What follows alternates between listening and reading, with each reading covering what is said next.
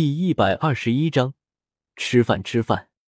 黑土轻轻的拍了一下白云的肩膀，他心里很清楚，对方这次来说是云山，但是大多数还是为了震慑他们，让他们清楚，哪怕是得到了神的传承，和真正的神还是不能比的。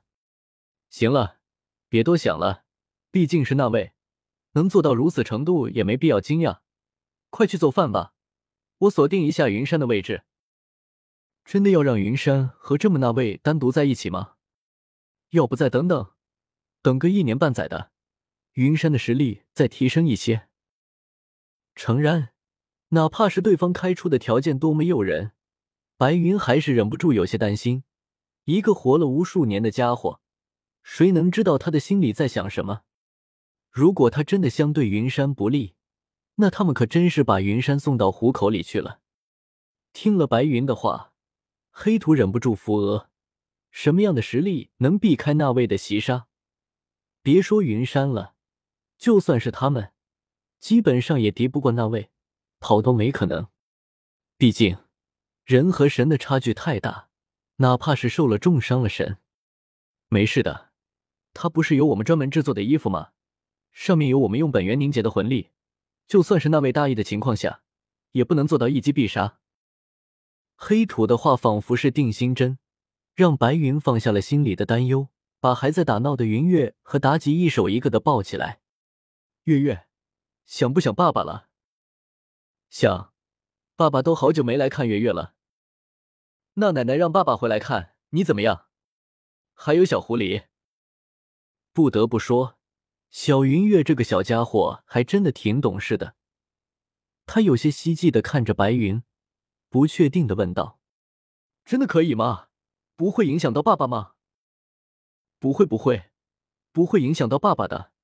先去跟着妲己玩吧，晚上之前奶奶让你见到爸爸。”把小妲己和小云月放下，白云看了黑土一眼，给他使了个眼色。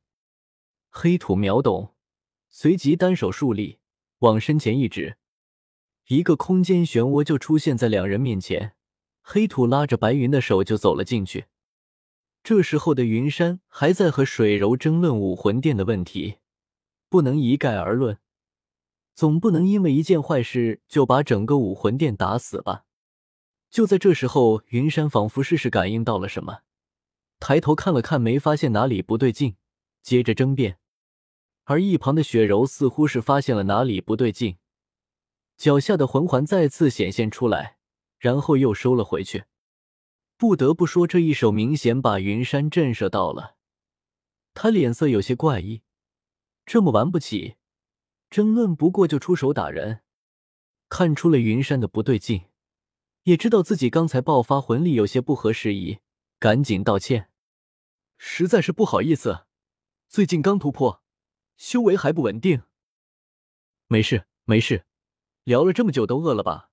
我有些食材，不如请您动下手，让晚辈尝一下您的手艺。说完也不给雪柔拒绝的机会，手一挥，身侧就出现了一些食材和厨房用具，那可是锅碗瓢盆样样俱全啊！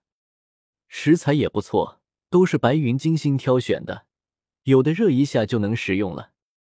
看着地上的锅碗瓢盆，雪柔忍不住的用手拍了一下云山的脑袋。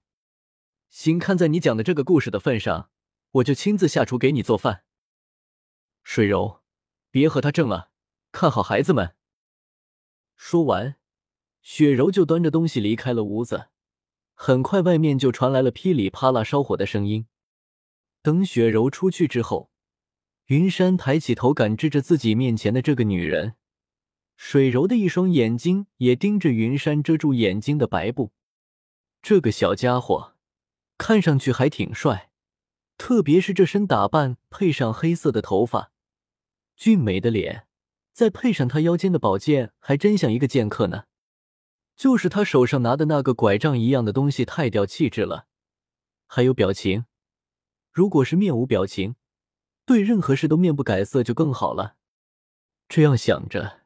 雪柔忍不住用手去触摸云山的拐杖，她的动作没有丝毫掩饰，根本骗不过云山的感知。云山轻轻晃动一下，直接就把拐杖收进戒指里，抬起头对着水柔的轻声道：“我总感觉你在想一些很不好的东西。”听了云山的话，水柔老脸一红，不好意思的撇过头去，用手抚摸着水月儿的脑袋。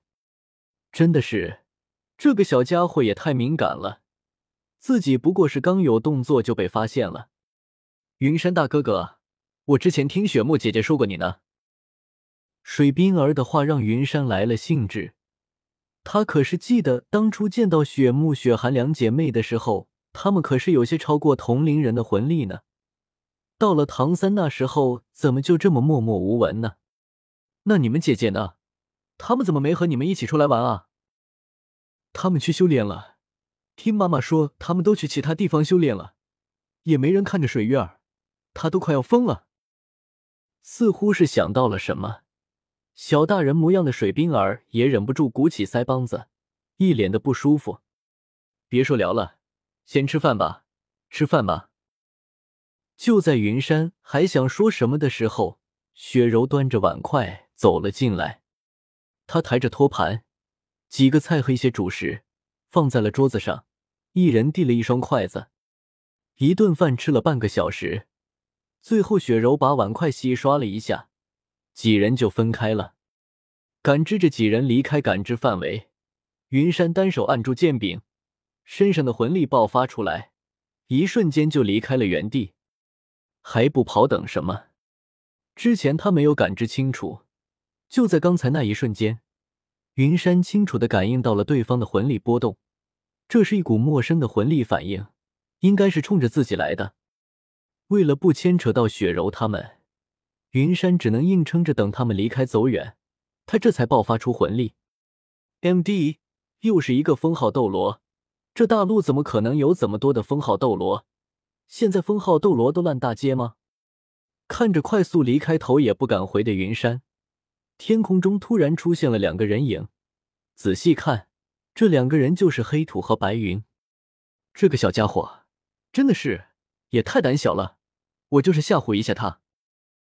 听了黑土的话，白云白了一眼他，轻哼一声：“你就不怕这两个女人发现？